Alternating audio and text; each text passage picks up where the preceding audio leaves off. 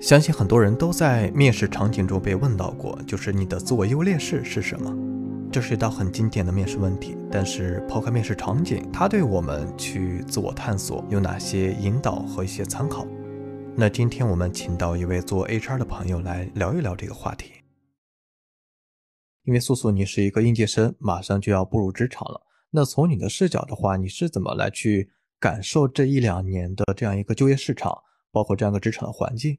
我也特别想就这个问题说一下，因为我刚好也比较就是时间比较巧吧，我是二零年的时候本科毕业，然后我的研究生刚好是两年，也就是说我就基本上是亲眼见证了在二零年，然后二二年这两个时间段的秋招，周围的朋友们他们都各自做了一些什么样的职业选择。那其实我这边感受到的一个最直观的一个变化，肯定就是二零年的时候，我还是能够感受到周围大部分的朋友对于像。去快销啊，互联网啊，都有着非常高的热情。但是像现在的话，就我们班前两天去收那个毕业统计表，大家的去向基本上都是以国企、事业单位，然后或者直接考公这样子的一些选择为主了。还是能够看到大家在现在的一些大环境的变动之下，会有很多求稳的选择。呃，我想到就是我自己身边的一个案例啊，就是我的一个。研究生师弟，他是去年刚毕业，呃，也是前阵子刚刚被裁员。昨天有吃饭，他聊到他也是希望能够，也在看着去这个读博的一些机会，因为他本身还是对学术有很强这样一个兴趣，所以之前其实在这个求学过程中没有太多往职业或者说往这个实习找工作这方向去做一些相关准备，所以他其实也是会在内心的选择里边会倾向于把这个读博。作为一个优先级靠前的这样一个选项，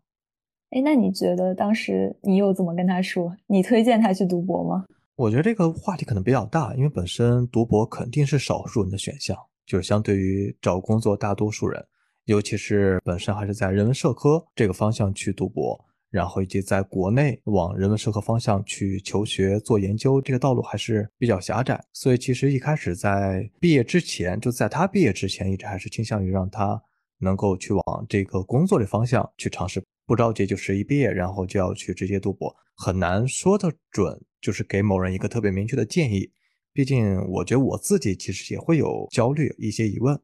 那对于我来说，可能还是希望他还是在这些不同体验中，然后更加明确自己的方向，然后能够做足准备。其实我特别认同你刚刚提到的一点，就是。嗯，就是我们其实是要找到自己特别想去做的一个方向，然后我们再去思考那个具体的路径应该怎么走。因为其实最近也比较巧的一件事情啊，就是我最近刚好得知，我有一个本来已经在我们学校读博的朋友，然后他转硕了。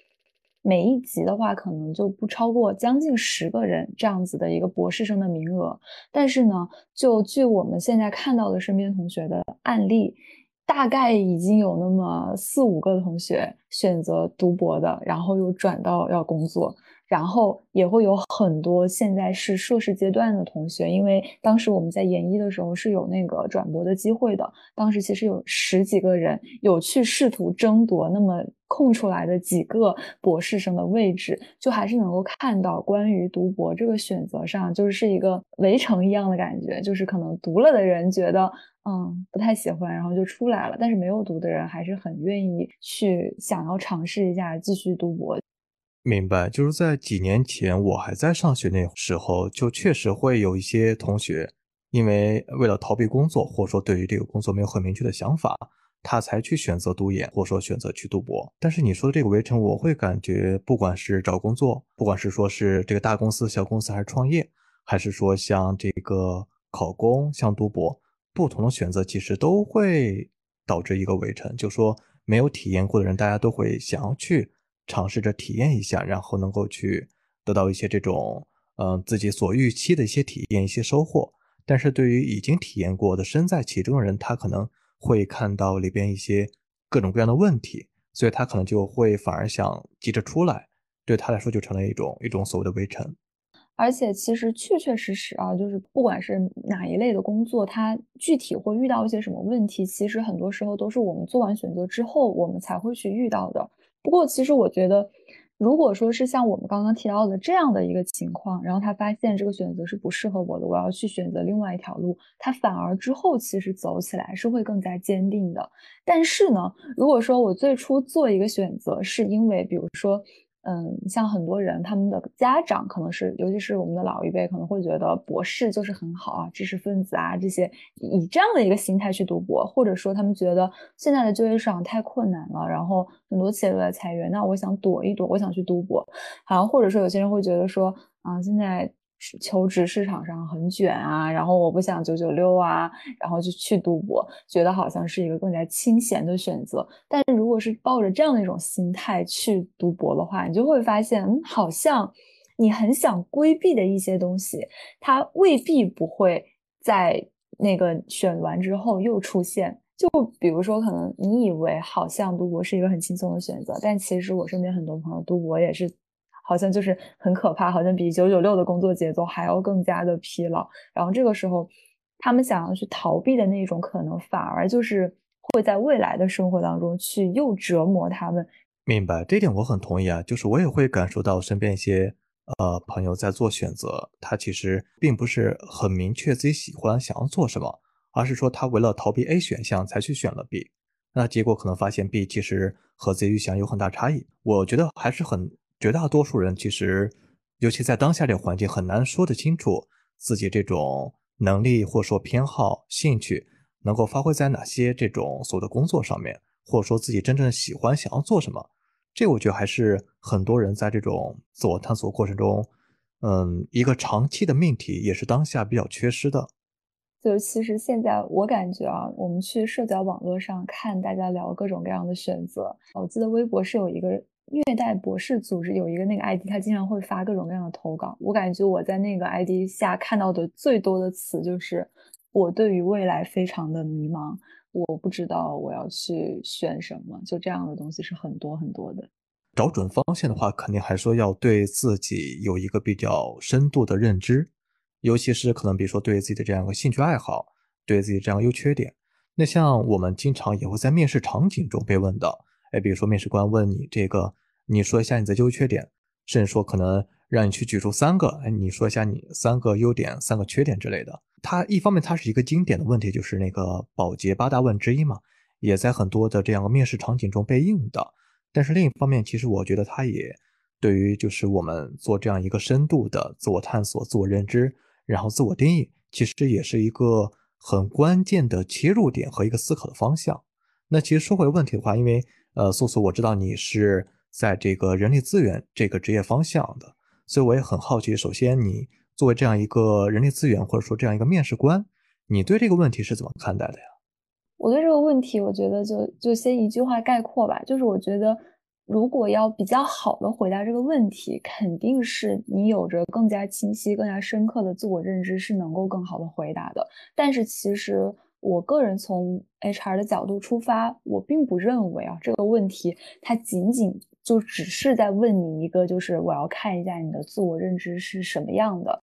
刚刚说这个问题的时候，我其实有想到大概三四种可能，作为一个 HR，他去问这个问题的一个可能性。嗯，首先第一个吧，这个我觉得可能是大家都能够更多的想到的，就是其实是看一下你的自我认知和觉察是什么样的。这个自我认知和觉察。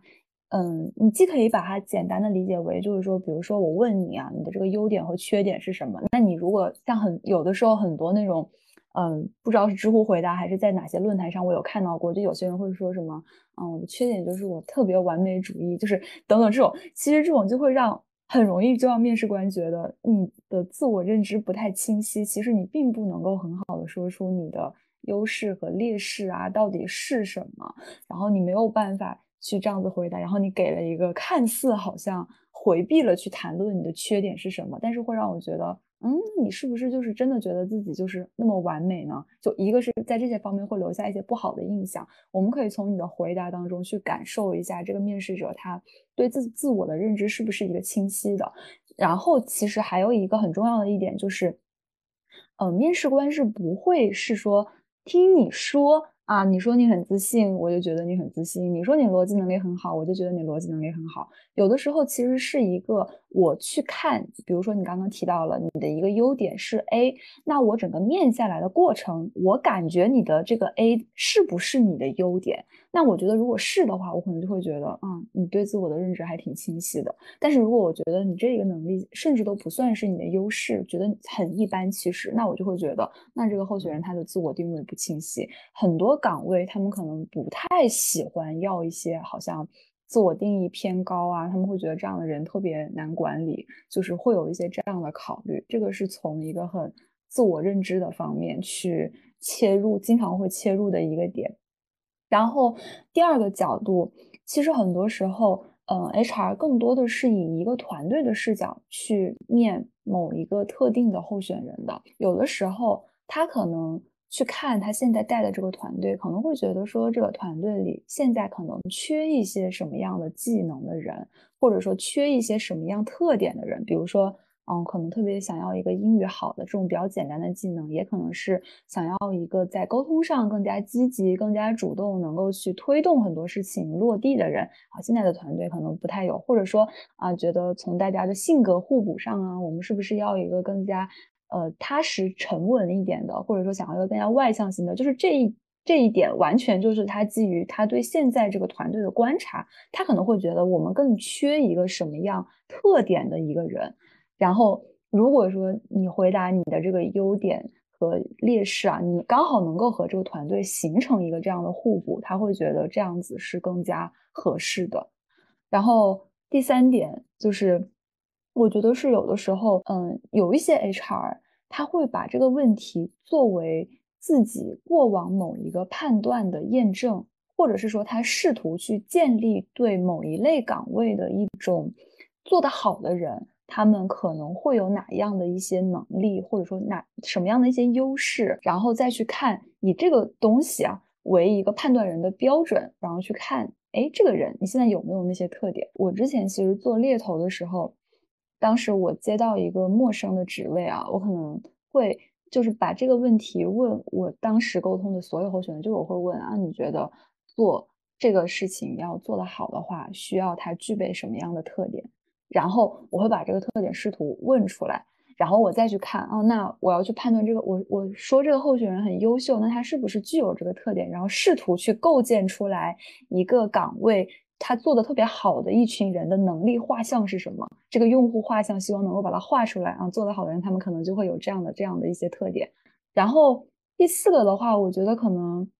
怎么说，有一点点像有一点点套路的感觉。像你刚刚提到的那个保洁八大问，我感觉他这个问题问的并不只是说你的答案，你要跟我把这个优劣势能够分析的特别清晰，他更多的是要去听。你说你有一个什么样的优势或者劣势的时候，背后的那个故事是什么？然后你那个故事，他希望你能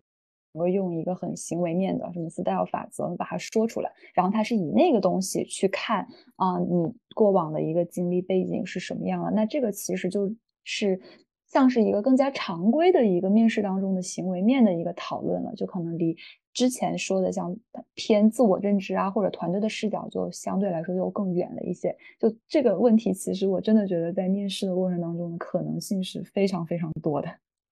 对，听下来会确实感觉这个问题它背后面试官的用意还是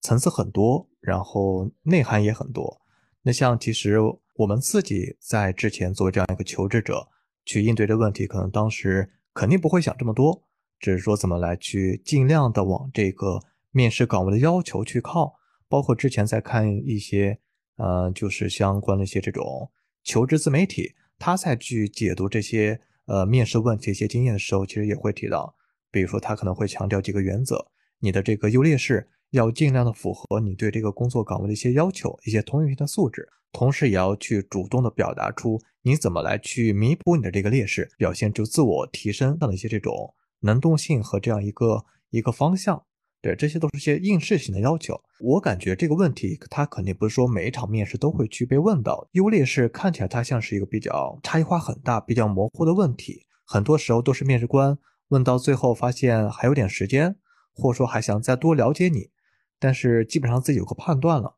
所以可能就把这个问题作为一个在后边补充性的一个提问，然后让你去回答一下，他也就听一听。然后其实并不是说会把这个问题的这个表达，或者说这个问题它的这样一个权重看得很高，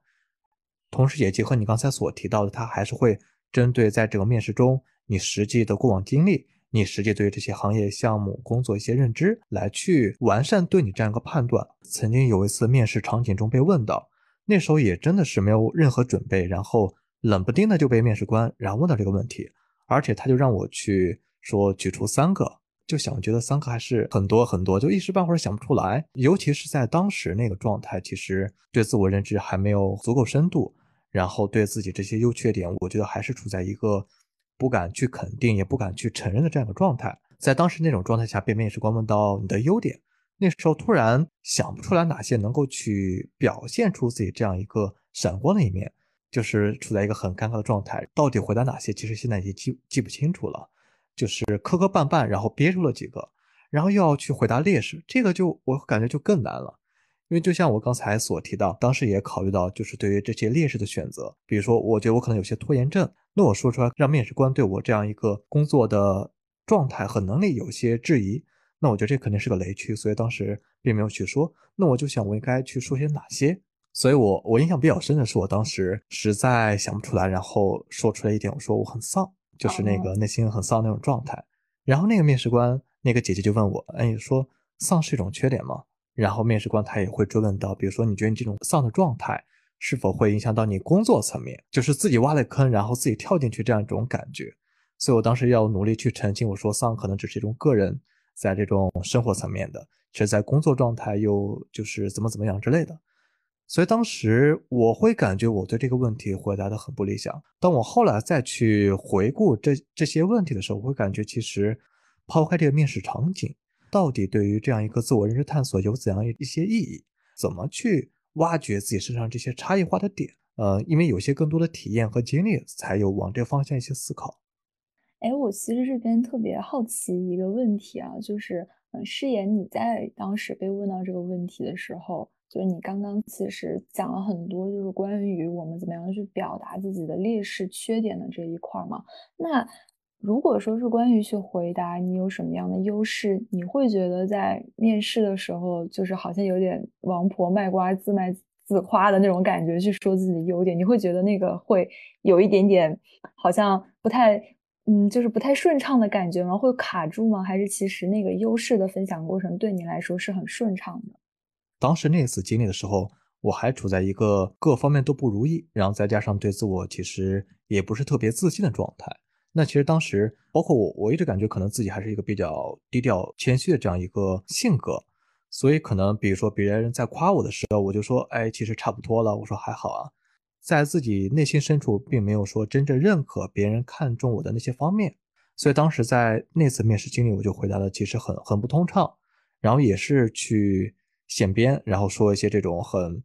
很随大溜，或者说一些很很泛的一些回答，比如说像这个。工作努力了呀，或者说细心啊，或者说像这个认真啊，这些很一般的这些素质，或者说他并没有真正去体现我我身上一些差异化的特色，这个是当时一些情况。然后有了更多一些体验的时候，我再去想，可能我对这个问题一个思考，比如说在被问到这个优势的时候，我觉得优势它肯定，嗯，它不应该只是说你对这个工作能力本身的一些这种要求。举个例子，就比如说我现在是做这个。战略研究，那之前也和一些这个朋友和一些师弟师妹在呃交流这个问题的时候，比如说有的朋友他会去说，呃，我觉得我的那个能力之一可能就是在这个分析和解决问题的能力。那像这个能力，它本身就是这个岗位求职者的这样一个必备的素质。那所以我后来再去思考这个问题，我会感觉其实这一点是不够的。去应聘这个职位，那你具备这些能力是必须的。然后以及和你一样去竞争这个职位的候选人。他都具有这样一个能力，所以你是体现不出来你和别人这样个差异化的特色。那第二呢，就是也是结合刚才我们所提到的，面试官不会仅仅说，呃，仅仅是因为你说的这一句话，你说你有这个能力，他就会这样去相信，还是要去结合你在整场面试中的相关表现，自己会去做一个这样一个判断。那所以其实我现在想的话，你的这样一个闪光点肯定是和别人有不一样的。其实和这个岗位的要求是有些，呃，它不是完全的一致，但是也从不同的层面能够去体现出来你对这岗位的胜任。对的，对的，是的。呃，我其实，在很早之前啊，我有一个观点，就是其实我觉得面试其实一般啊，也就是一个小时左右的时间嘛。其实你是要在这一个小时的时间里面，你要给面试官讲故事。这一个小时，面试官不可能就真的说我们去做一个什么项目，像日常工作那样。其实我们就是在通过说的方式去向他展现我们在每一天那种日复一日的工作当中，在过往的背景当中，我们是在怎么样工作的。像我的话，呃，我可能在现在正式校招入职之前，我已经实习了。将近两年，大概一年半多的这样的一个实习时间。那比如说，现在突然间你要让我去说一下我的这个过往的那个实习经历，我要用一个小时的时间去面试，那我说哪些事儿，我要说哪些特点，这个东西其实是一个。组织语言，然后你要去串联那些故事，你要去选取哪些细节去代表啊？这个是我今天特别想跟你说的一个东西。但是如果很多时候我们自己没有去做这个很有意识的选择，然后只是说像你刚刚提到的，比如说可能我知道啊，做战略的，对吧？然后每天要。看很多的数，然后要做很多的分析，那我需要一个结构化的思维。我仅仅只是去做了一个这样的表达的话，可能就没有办法给面试官留下一个很深刻的印象，没有办法，也没有办法很好的展示。就是那这么多做战略的人，那我跟他们的差别点在哪，对吧？对我很同意啊，就像你说的，我们自我的这样一个认知，这样一个过程是前置于你的面试，不可能说在面试场景中现编。就像我刚才提到，我举的那样一个自己身上的例子，就在那短短几分钟去编出来，然后既符合这个面试官预期的，然后又能够去表现出自己这样一些特色，这是完全不可能的。尤其是在当时那样，呃，有限时间一个比较紧张高压的环境。那虽然我们也会说针对面试，在面试之前做一些相关的准备，但我觉得那些应付面试的回答还是很有限。应试的套路它其实并不能取代。你在平常生活中对于自我经历、对于自我这样一个定义的这样一个感受以及相关的一些体验，这个一定是在平时中，在你不管是工作层面还是说在生活层面等等，需要自己去去去感受、去摸索的。哎，那我其实还蛮好奇的。那比如说，我们以现在的视角去看，首先特别想说的一点是，我觉得优点和缺点是一体两面的，所以。嗯，我可能首先想到的是我的特点，我觉得他们在有些情境下是优点，有些情境下是缺点啊。我是一个很直接的人，这种直接，他在有一些的情况下，你可以把它理解为，比如说，呃，如果说我们团队开会，然后大家发生了很严重的争执，我是会很直接的站出来去做那个调和矛盾的人，然后会直接的告诉大家，哎，你发现没有，刚刚其实是。你说了一个什么什么东西，然后那个人说了一个什么什么东西，然后我们这个矛盾又怎么样被进一步扩大化了啊？过去其实发生过很多这样的事情，这个是它比较好的一面，就是会让很多误会能够比较快的消失，然后化解矛盾。但是从另一个角度来说，很多时候这种直接其实是会给人带来压力的，尤其是当这种直接是去说别人哪里哪里有一些问题的时候。这个其实我们那个我也过往收到过很多，就是我那个辩论队的学弟学妹给我的反馈，就是说有的时候点评抹辩的那种很直接的，就是会说刚刚哪里哪里哪里就是有问题，会让他们觉得压力特别大。嗯，然后第二个的话，嗯，我相对来说更加擅长人际层面的这种沟通，而不是去处理数据。嗯，这个我觉得它也是很一体两面的东西。就是一方面呢是，嗯，比如说，尤其是我们很多时候做 HR 的工作，会涉及到很多很多团队访谈的事情。那我其实，在大部分的情况下，我其实会更倾向于去看到，啊，就是说，啊，他们这个 A、B、C、D 四个人这个团队，然后可能是什么什么样的问题，可能更多的是这种人际层面的一些 insight。但是其实我比较少会去直接用很多。数据的形式，或者说那种特别结构化的那种很具有逻辑性的那种方式去把它抽离出来，去讲这个团队是什么什么什么样的，就是那种方式是我比较少用的，所以有的时候它其实也会在有一些场合会出现一些问题，因为其实呃我们要说到一些对一个团队很人际层面的观察，其实往往我们的沟通对象啊是一些比如说我们日常。沟通的人，这个团队的其他相关方，你跟他这么去聊天会比较顺畅。但你比如说，我现在要做一个年度的数值，要做一些这样的场合的汇报的话，很多时候和很多不太熟悉这个团队的人，你要跟他们直接去讲这个团队现在是什么什么情况，你跟他去讲那几个人之间怎么怎么，其实大家会有一点点难理解。其实这个时候更好的情况是我们用一些更加抽离出来的、很数据的东西，嗯。对吧？多少人？然后怎么样去给它分类？然后看一下人员的增长，然后增长的节点是什么？就是那种一个讲故事的方式，其实是会更加擅长。但是我没有那么擅长这件事情，我更加擅长去做很多人际层面的观察。哎，我觉得真的很巧，这一点的话，其实我和你就完全一样。我也是会认为，就是说人的这种特性，它是在不同的场景中会变成你的优点，变成你的缺点。所以我其实，在对这个问题一个思考。也是带有这样一种辩证思维去想，哎，那我也很好奇，就说，呃，你是怎么意识到这一点的？就是说，意识着用这样一种辩证的角度，然后来去思考你的这些优点、缺点，或者说你的这样一种个人的特性。我主要想到的是两个啊，第一个是，其实我自己觉得，我一直以来就是我看人的一个视角。我感觉有一点点是那种天生的感觉，有可能是受到我奶奶的影响啊。我奶奶她从小就一直是告诉我，就她会跟我讲很多故事啊，什么班上那种成绩很差的男同学，对吧？但他可能就是说，在很多家长眼里，他就会觉得啊，这个是很不好的一个学生。我奶奶是高中的语文老师哈，但是他是觉得说。你虽然只是成绩差而已，但是就是你还是有很多别的方面是可以去看的，就并不意味着你是一个不好的人。一个是我们家一直就是一个这样的一个风格，所以我在很多时候我去看别人，或者说我看自己，我不太容易会进入到一个就是说啊，你有一个什么什么样的点，这个点就是不好，然后我去否认。我更多的时候其实是去识别啊，你在什么样的情况下。可以是好的，在什么样的情况下可能是需要调整的？很多时候其实是调节那个情境因素，或者说去改变一下自己。然后另外一点，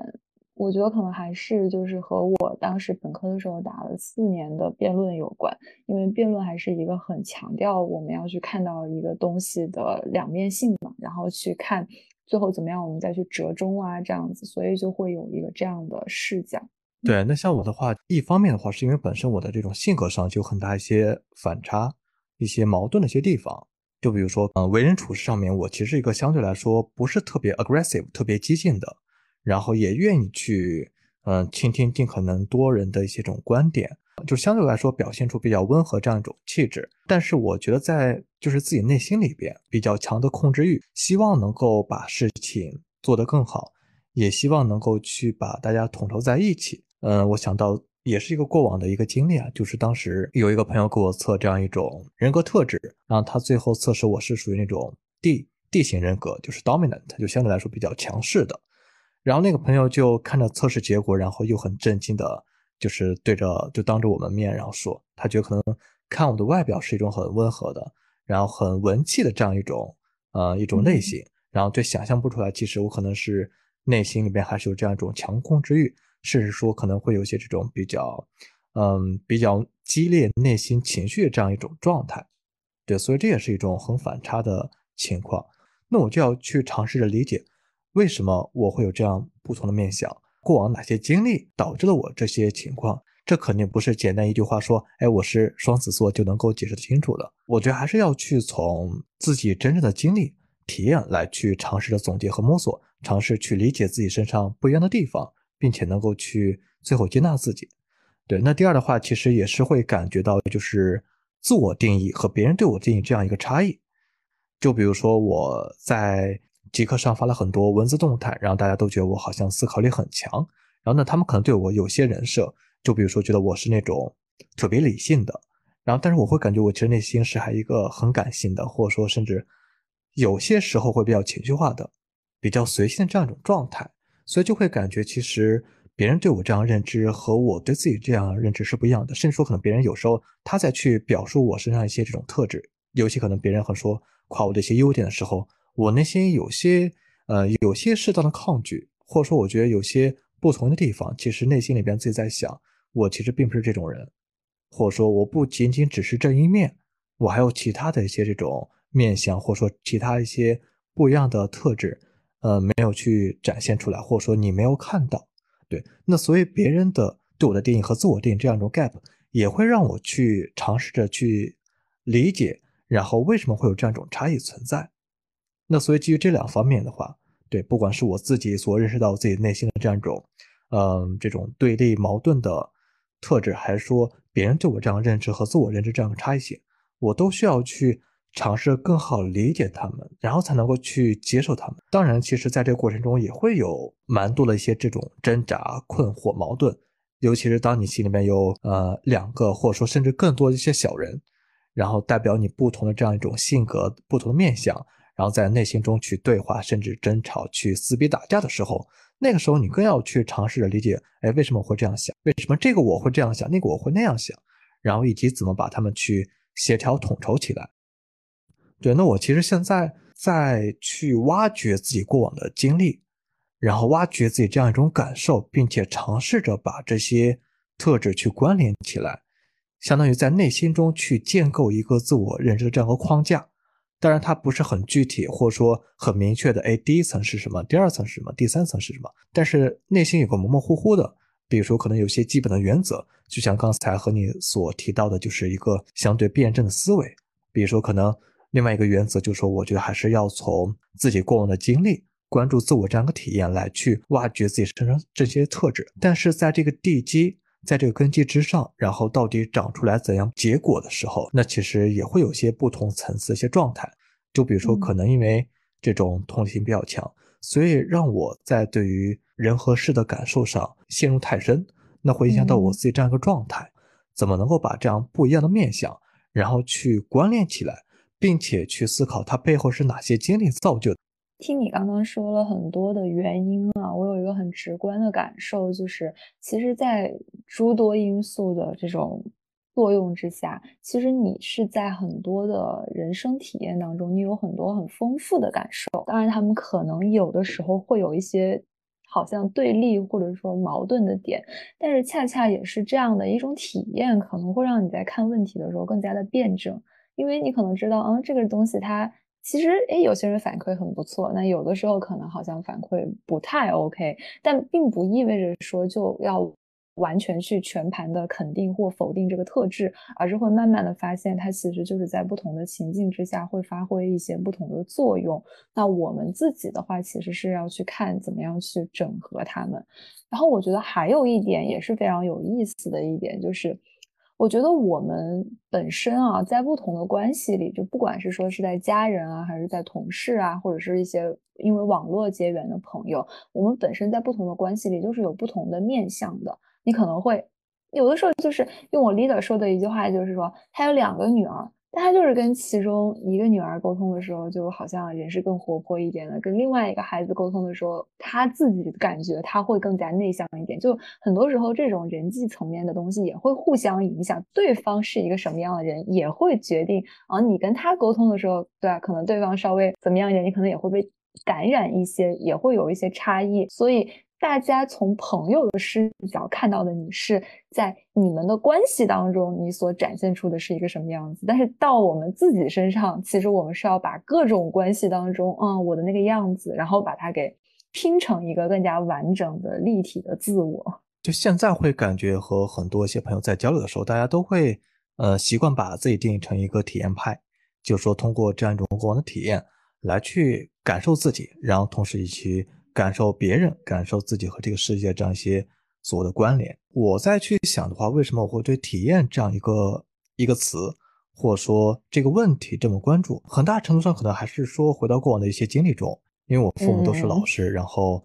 高中在衡水中学，那所以像在这种原生的环境里边，家庭和学校灌输比较多的，那所以也会限制了自己在这段经历一些。很丰富的体验，就是小时候可能会有些玩伴一些这种玩这个玩那个一些很差异化这些兴趣爱好，没有什么机会去体验到的。所谓的一心向学，然后可能也很大程度是由于这个环境的这种压力所去逼迫你必须这样子。大学阶段那个时候就会感到一种很明显的不自信，主要体现在可能对一些事情、一些机会的选择或者说尝试上，自己还是比较被动的，或者说相对来说是比较保守的。那第二的话，就是尤其可能在和当时一些同学交流，有一种所谓的一种相对剥夺感，别人有我没有，对，所以在相对而言的话，会感觉到自己这样一种缺失、这样一种被剥夺这样一种感觉。在后来的几年里边呢，尝试着说所谓的跳出舒适圈。然后去主动体验一些可能在过往来说自己并不敢，或者说在过往自我会定义是一个比较呃就是所否定的一些事情，比如说我我当时还体验过就是自己学习抽烟，然后去尝试打耳钉、留长发、纹身等等，这些可能在很多人看来都觉得无所谓，或者说没有什么大不了的，但可能对我来说的话。迈出对对对很大的一步，对吧？是是，对很多人来说，可能就小时候就已经体验过了，已经觉得没什么。可能对我来说，也是逆反阶段比较晚，然后才去体验这些。那在其实体验的过程中，比如说我尝试着学习抽烟，并不代表我是喜欢抽烟，或者说为了抽烟，也没有办法像很多这些有烟瘾的朋友，像他们所描述这样一种，就是抽烟很爽，或者说那种上瘾的感觉。那对我来说，可能它其实就这样结束了，短暂的体验，对对，短暂的体验，对。那可能对于一些其他的体验，比如说坚持写东西、坚持锻炼，就是能够让我去感受到这样一种正反馈，也能感觉到自己这样一种成长进步，并且在这个事情的投入上能感到自己这样一种很，呃所谓的一种心流的体验和状态，所以就也能够去持续的把这些坚持下来。我刚才也想到，就是抛开我们可能个体化的经历一遍，会感觉其实。嗯，很多时候我们做的一些选择都是很有限的，就说只是基于当时那样一个时间点，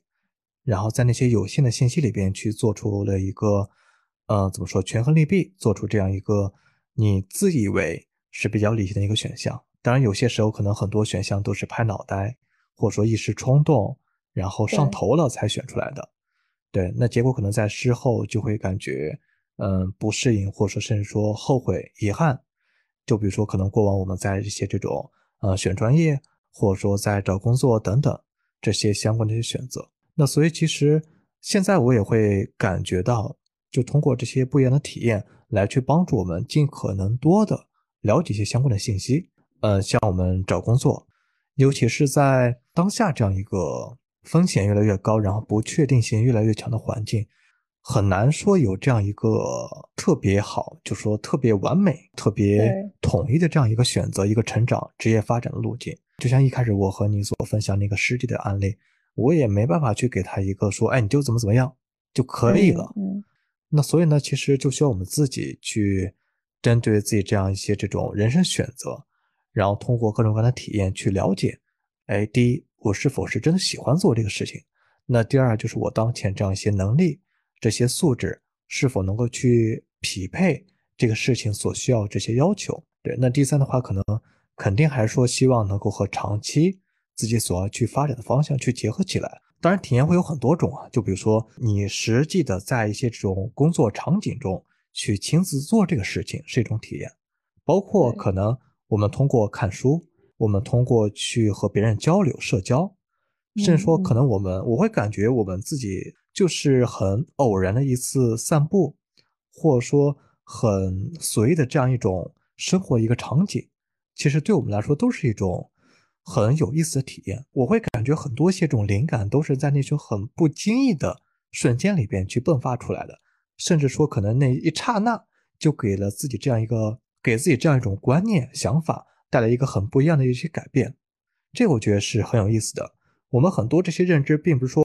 哎，我们在这个，比如说社交媒体上，针对一些事件和大家去讨论，然后结果讨论来讨论去，然后吵来吵去，最后还是说我只信我的，你只信你的，彼此并没有去达成共识，或者说这种认知迭代是很有限的。因为我们这样一种比较独特化、个人化的体验里边，然后能够去感受出来自己这样一种思维认知，或者说对于某些事情的观念，其实在一点一点的迭代，一点一点的进步。这个是我觉得是需要更多去。内省，然后更多去关注自我，以自我为尺度来去尝试的探索和发现的。而且其实我发现，我们对自己的探索做得更加的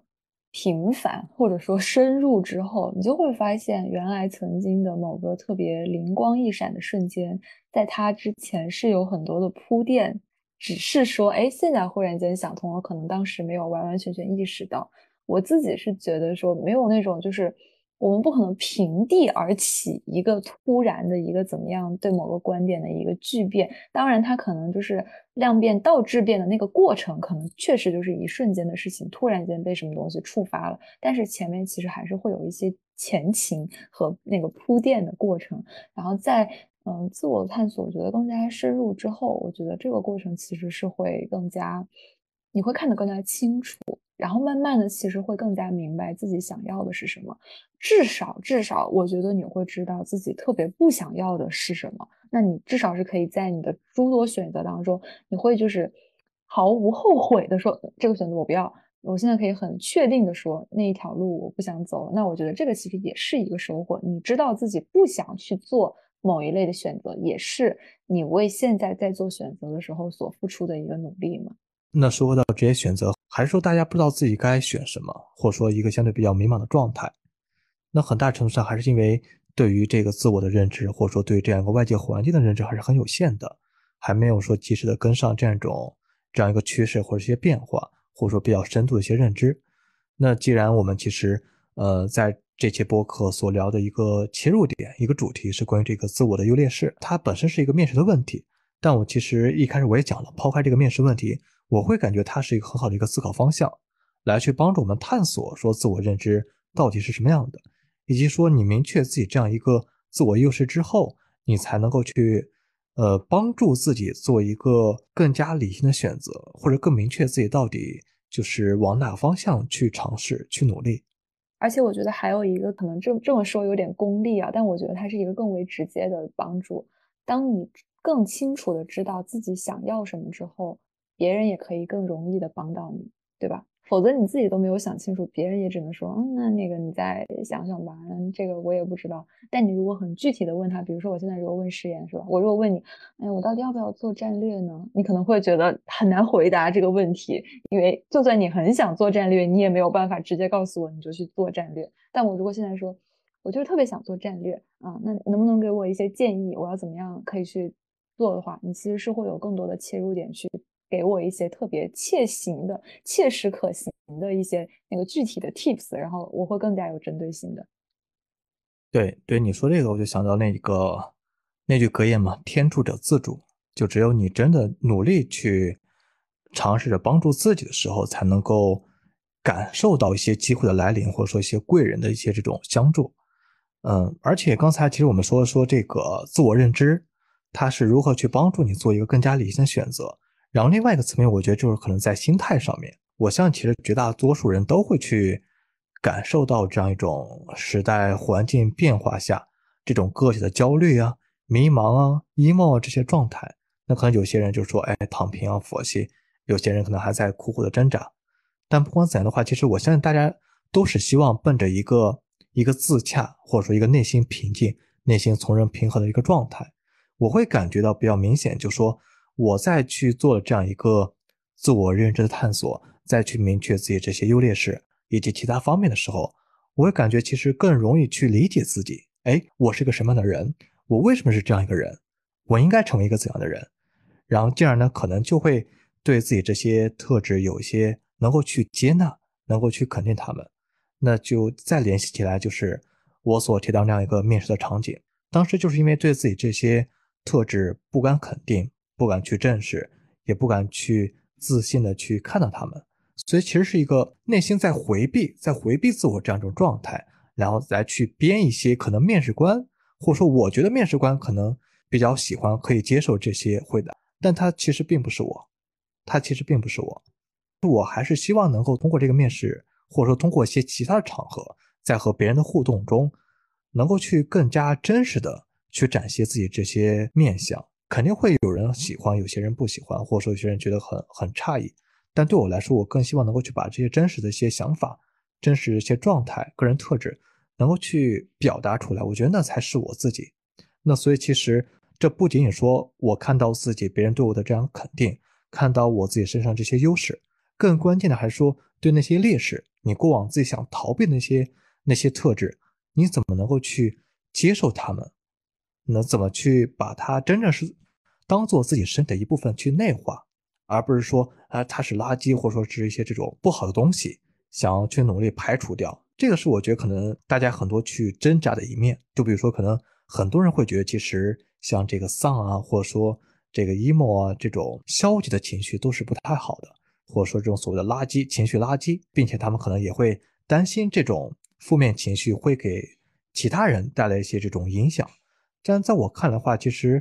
还是说回到一个辩证的角度，就是说这种正面的、负面的情绪都是人体呃人的这种心态的一部分，都是正常的，只说可能在不同场景下，然后有不一样的表现。所以说，就是要去尝试着接受这些不同的面相，然后去理解，哎，为什么我会有这样一种情绪？能够去努力的做到一种调节，能够去让自己，比如说在这种消极的状态下，不至于对自己这样一种正常的工作生活影响太多。包括我可能有时候会觉得自己所谓丧，或者说相对来说可能比较不太开心的状态，那就不太不开心就不开心呗。那就做不开心的时候想做的事情，比如说也可以去呃看电影啊、听歌、啊睡觉啊，或者怎么怎么样。其实我觉得都是一种很好的一种排解的方式，尝试去接受这些不太，就是你自认为不太好这些方面，这些所谓的一些劣势。因为其实就像我们所我们两个所所坚持那样，因为本身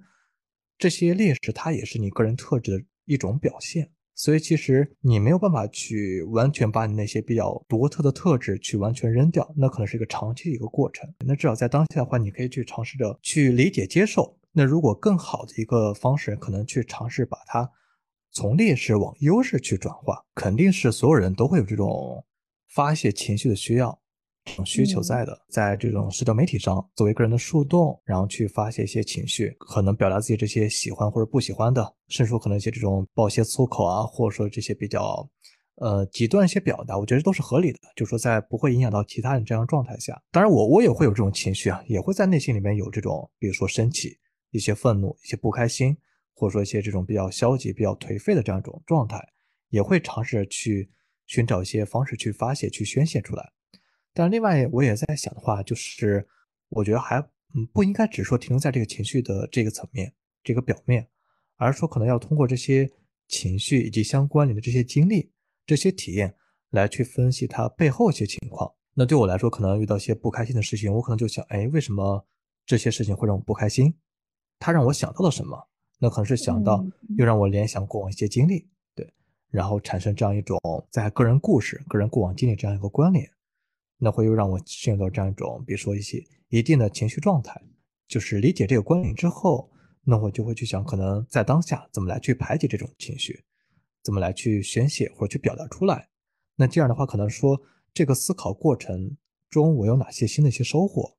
不管说是在这情绪层面，还是说在这个经历体验层面，是有可能在一些对于事情的认知，对自我的认知。其实也会有一些新的想法，这些反而对我来说，对我个人来说是更有意思的。所以其实我是很少会在这个社交媒体上，或者说可能在平时生活中去把这种情绪直接的向其他人表达出来，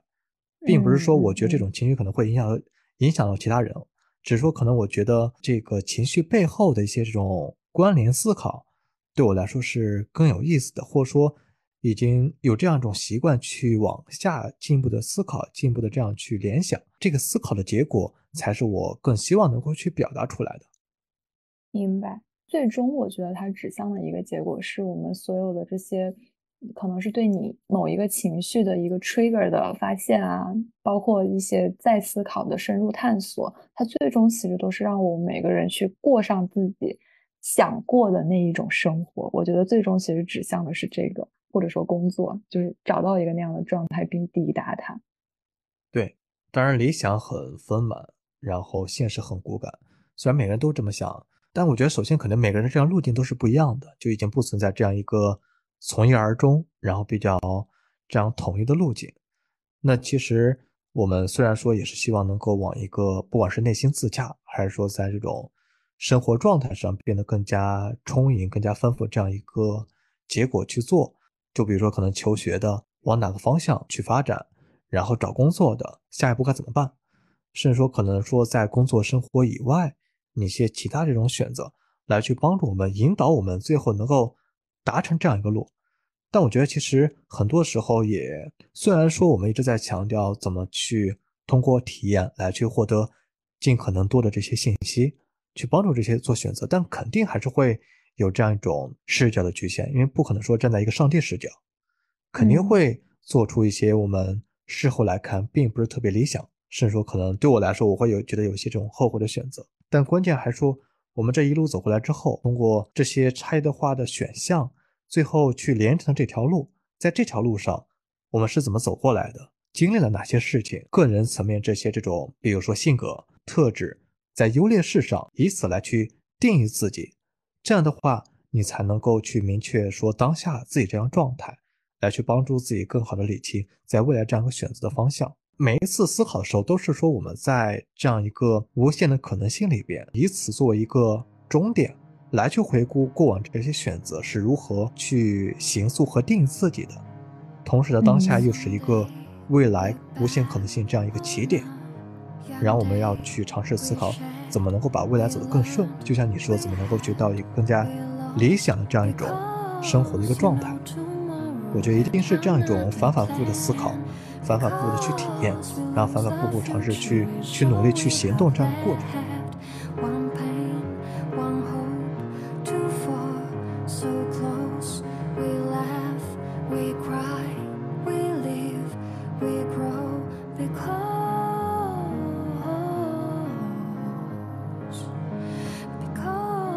we know the future is over.